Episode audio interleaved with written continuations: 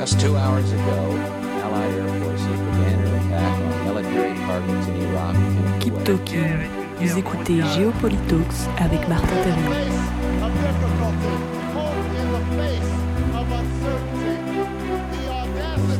Forge Février 1945. Alors que la Seconde Guerre mondiale touche à sa fin et que la conférence de Yalta s'achève, le président des États-Unis Franklin Delano Roosevelt s'envole vers l'Égypte. Stationné au beau milieu du canal de Suez, le croiseur USS Quincy de l'US Navy l'attend.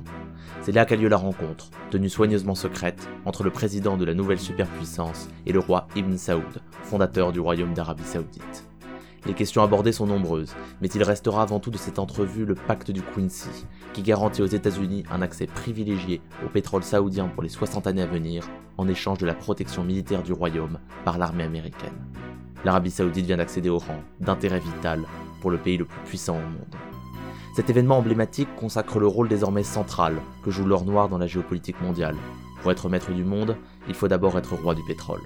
Mais comment celui-ci est-il devenu une ressource aussi essentielle, au point de faire de notre époque l'âge de l'or noir? Et surtout, à l'heure de la guerre des prix endiablés que se livrent aujourd'hui la Russie et l'Arabie saoudite, la suprématie du pétrole n'est-elle pas sur le point de s'achever? Bonjour, et bienvenue dans ce deuxième épisode de Geopolitalks, consacré au rôle de l'or noir dans la géopolitique moderne. L'histoire du pétrole commence au milieu du 19e siècle, lorsqu'on découvre sur le Nouveau Monde qu'il est possible de s'en servir comme moyen de combustion. Son utilisation se développe au cours des décennies suivantes. À l'aube du XXe siècle, le pétrole est devenu une ressource relativement importante et permet à certains de s'enrichir spectaculairement, comme Rockefeller avec la Standard Oil Company aux États-Unis. Mais malgré cette montée en puissance, c'est le charbon qui demeure le véritable faiseur de roi de l'époque. D'ailleurs, ce roi a un nom, l'Empire britannique. Sur le plan géopolitique, la date du véritable début de l'histoire de l'or noir se situe plutôt en 1912, l'année de construction du HMS Queen Elizabeth par la toute-puissante Royal Navy, soit le premier cuirassé à utiliser le fuel plutôt que la vapeur. Et ce alors même que le Royaume-Uni ne dispose pas d'une goutte de pétrole. Le basculement majeur s'annonce. Autrefois ressource d'avenir, le pétrole est désormais indispensable, y compris et surtout militairement. Les Trente Glorieuses d'après-guerre et leurs démesures consuméristes serviront à asseoir la domination du pétrole en tant que ressource clé. L'ère nouvelle de la consommation qui s'ouvre voit en effet son destin étroitement lié à celui de l'or noir. Dans un monde qui redécouvre la mondialisation, où 90% du commerce international s'effectue par voie maritime, où l'automobile se démocratise et s'impose comme moyen de locomotion privilégié, où le plastique devient le nouveau matériau de base, le pétrole n'est pas seulement incontournable. Il fait partie des fondations sur lesquelles repose la société moderne. Comme l'or au XVIe siècle et le charbon au XIXe, le pétrole est devenu la ressource qui définit notre temps. Le contrôle de ces gisements et des routes par lesquelles ils transitent détermine la domination des grands de ce monde. L'or avait fait la grandeur des Espagnols, le charbon celle de l'Empire britannique, le pétrole a fait dans un premier temps la fortune des États-Unis d'Amérique, puis leur puissance au cours des deux guerres mondiales. Cependant, le parallèle a ses limites, car le contrôle de la ressource par les États-Unis est d'un genre nouveau. Certes, l'oncle Sam dispose d'importantes réserves de pétrole, mais il préfère la sécurité et multiplie les approvisionnements extérieurs.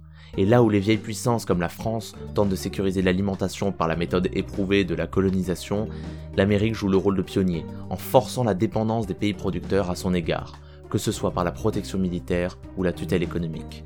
C'est le cas pour les pétromonarchies du Golfe, l'Iran, le Venezuela et bien d'autres encore. Les routes de transit du pétrole deviennent le nouveau nerf de la guerre et sont l'objet de toutes les attentions et rivalités. Ainsi, le canal de Suez, percé au XIXe siècle, s'impose comme passage obligé pour la grande majorité des pétroliers à destination européenne. Celui-ci est en théorie placé sous tutelle internationale, mais dans la pratique, ce sont les troupes britanniques qui l'occupent. C'est pourquoi, lorsque le colonel Nasser, chef de l'État égyptien, décide unilatéralement de nationaliser le canal en 1956, l'Europe se sent prise au piège et craint la rupture de l'approvisionnement.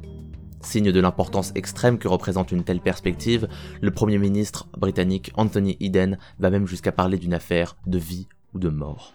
Through it travels today about half the oil without which the industry of this country, of Western Europe, of Scandinavia, and of many other countries too, couldn't keep going. This is a matter of life and death to us all. Moins de trois mois après, les troupes françaises et britanniques débarquent à Suez, dans le cadre de l'opération Mousquetaire, tandis qu'Israël, leur allié pour l'occasion, envahit Gaza. Les forces égyptiennes sont défaites, mais la menace d'une frappe nucléaire brandie par l'Union soviétique convainc les États-Unis d'intervenir et de forcer la France et le Royaume-Uni à se retirer. Les États-Unis, revendiquant fièrement une longue tradition anti-impérialiste, privilégient donc un impérialisme plus discret au Moyen-Orient, fournisseur privilégié de la denrée tant convoitée. Dans une région minée par l'instabilité politique et les conflits, l'Amérique garantit à ses alliés sécurité et prospérité et fournit de bon gré une assistance militaire à tous ceux qui doivent faire face à des mouvements rebelles susceptibles de remettre en cause des nombreux avantages accordés aux compagnies pétrolières états-uniennes. Grâce à la bienveillance de la superpuissance et forte du pacte conclu en 1945, l'Arabie saoudite devient rapidement l'un des géants géopolitiques du monde arabo-musulman, aux côtés de l'Iran, autre pays exportateur de pétrole dont le régime dictatorial est soutenu par les États-Unis. Mais le client n'est roi que du moment où le producteur y trouve son compte. Et si la dépendance des pays exportateurs de pétrole vis-à-vis des consommateurs est bien réelle et s'accentue avec le temps, elle est loin d'être à sens unique. Conscients de la puissance de feu de la véritable arme géopolitique enfouie sous leur sol, ces nations décident en 1960 de former un cartel pour pouvoir se coordonner et défendre leurs intérêts communs. L'Organisation des pays exportateurs de pétrole, ou OPEP. En 1971, après 20 ans d'augmentation rapide de la production de pétrole américaine, les États-Unis, en difficulté, décident la fin des accords de Bretton Woods et donc de l'étalon or le cours du dollar s'effondre, et avec lui les revenus des pays producteurs de l'or noir, puisque le prix du baril est fixé et libellé en dollars. Lorsque les États-Unis interviennent en 1973 lors de la guerre du Kippour pour protéger Israël de l'agression égypto-syrienne, c'est l'affront de trop pour les pays arabes. L'OPEP décide l'augmentation de 70% du prix du baril et d'un embargo sur les États-Unis, provoquant là le premier choc pétrolier et signant la fin des Trente Glorieuses. Le monde développé s'enfonce dans une crise économique d'un genre nouveau, la stagflation. La France, notamment, vit très mal la hausse des prix, car elle souffre de ce qui porte alors le nom de double dépendance, vis-à-vis non seulement du pétrole comme ressource énergétique principale, mais aussi d'un nombre restreint de producteurs, et géographiquement très localisés. Comme l'explicite une publicité gouvernementale de l'époque, restée célèbre. Une chose nous manque, une chose essentielle, le pétrole. Le pétrole, nous sommes obligés de l'acheter à d'autres. Cher, trop cher. C'est notre richesse qui s'en va et notre façon de vivre qui est menacée. En France, on n'a pas de pétrole, mais on a des idées. En effet, des idées. Le traumatisme du choc conduira l'Hexagone à mettre en place le changement d'heure pour économiser l'énergie, mais aussi et surtout à s'orienter massivement vers le nucléaire en ce qui concerne la production d'électricité dans le cadre du plan Mesmer de 1974. Celui-ci dépassera d'ailleurs les attentes. En 2020, soit 45 ans plus tard, la France est le pays le plus nucléarisé au monde et compte parmi les pays européens les moins dépendants des hydrocarbures russes, au contraire de l'Allemagne. Une différence qui se reflètera largement dans les deux réactions à l'invasion russe de la Crimée en 2014. Indignation française, prudence allemande. Revenons aux années 1970. L'OPEP ne compte pas s'arrêter là les pays membres accordent la primauté de l'exploitation de l'or noir aux compagnies pétrolières nationales et favorisent l'émergence de nombreuses compagnies indépendantes à taille réduite, signant là l'arrêt de mort du cartel des Sept Sœurs, ces géants occidentaux qui dominaient le marché du Moyen-Orient depuis les années 1950.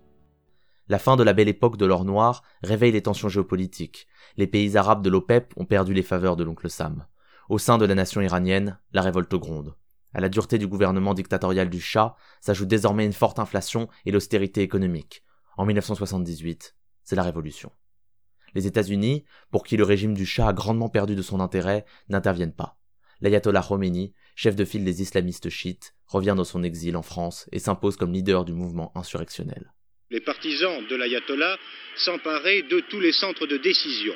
Depuis hier, vous le savez, Plusieurs unités militaires s'étaient rangées sous la bannière du chef religieux. Des soldats bien entraînés et des armes modernes étaient donc venus renforcer les dizaines et les dizaines de milliers de civils qui se lançaient aujourd'hui à l'assaut des édifices publics. La présidence du Conseil, le Parlement, la radio et la télévision, les principales casernes et les dépôts d'armes ou de munitions sont tombés tour à tour aux mains des insurgés.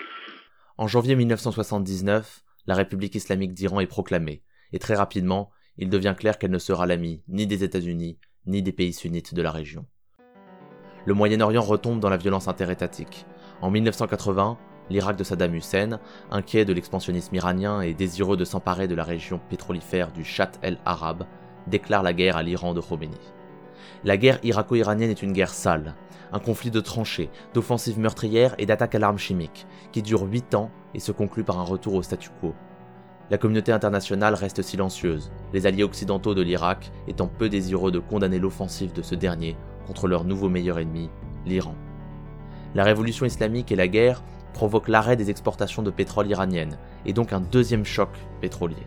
Le prix du baril passe de 13 dollars à 40 entre 1978 et 1980, atteignant même un pic à plus de 100 dollars les pays occidentaux sont à nouveau frappés au cœur et accélèrent la diversification du mix énergétique ainsi que la recherche de nouveaux gisements afin de réduire leur dépendance vis-à-vis de producteurs désormais prospères et dont le pouvoir ne cesse d'augmenter. En 1986, leurs efforts portent leurs fruits. C'est le contre-choc pétrolier, le prix du baril chute. Ruiné par la guerre et la baisse du cours de l'or noir, contesté en interne, l'Irak de Saddam Hussein lorgne désormais sur le petit pays richissime qu'est le Koweït et ses réserves de pétrole. Il l'envahit en 1990, mais cette fois, la communauté internationale réagit avec vigueur. Moins de six mois suffisent pour que l'ONU parvienne à constituer une coalition sous leadership américain, l'opération Tempête du désert, une véritable guerre du pétrole. Just two hours ago, Allied air forces began an attack on military targets in Iraq and Kuwait. These attacks continue as I speak. En un mois, le Koweït est libéré.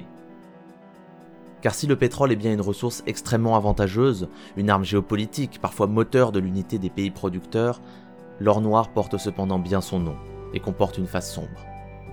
Aveuglés par la perspective de devenir à leur tour les rois du pétrole, nombreuses sont les nations qui ont cédé à la convoitise et entraîné leur peuple dans des conflits meurtriers.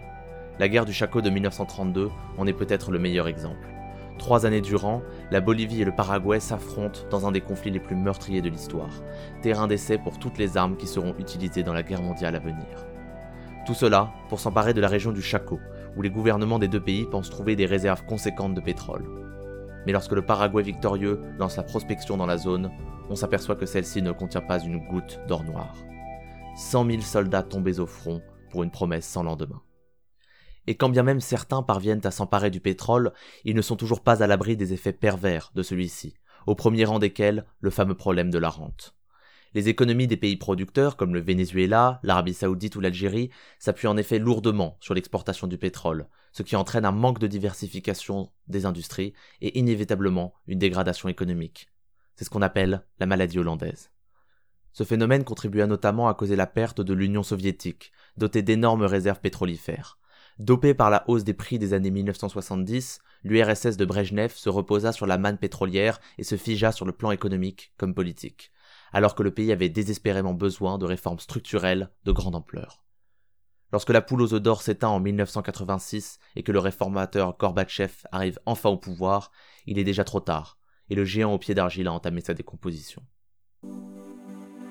Mais aujourd'hui, le pétrole est surtout pointé du doigt pour son impact environnemental. L'Union européenne cherche désormais à s'en détacher, non plus seulement pour limiter la dépendance aux hydrocarbures russes, mais aussi et surtout pour mettre en place un mix énergétique durable. Assiste-t-on à la fin de l'ère du pétrole? Il est en tout cas certain que le vent tourne, comme les efforts des pétromonarchies du Golfe pour diversifier et moderniser leur économie le démontrent. Mais l'or noir continue de jouer un rôle essentiel dans la géopolitique mondiale. En 2005, le président américain Bush et le prince saoudien Abdallah ont reconduit le pacte du Quincy. Et si les alliances entre pays producteurs se fracturent, comme la guerre des prix russo-saoudiennes qui se joue en ce moment même l'illustre, cela ne fait également que prouver que le pétrole est et demeure une arme géopolitique à fort potentiel.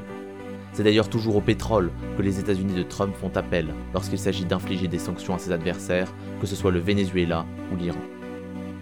Pour la première fois de son histoire, l'humanité cherche à se détourner d'une ressource, non pas parce que celle-ci est obsolète et qu'une autre s'impose, mais parce qu'elle le veut, les enjeux sont invisibles à court terme, mais les changements nécessaires sont colossaux. Pour une fois, il ne suffira pas de laisser faire pour qu'évoluent les modes de vie. Et la géopolitique aura à jouer un rôle central dans ce bouleversement inédit d'ampleur internationale. Nul doute que l'âge de l'or noir ne se conclura pas paisiblement.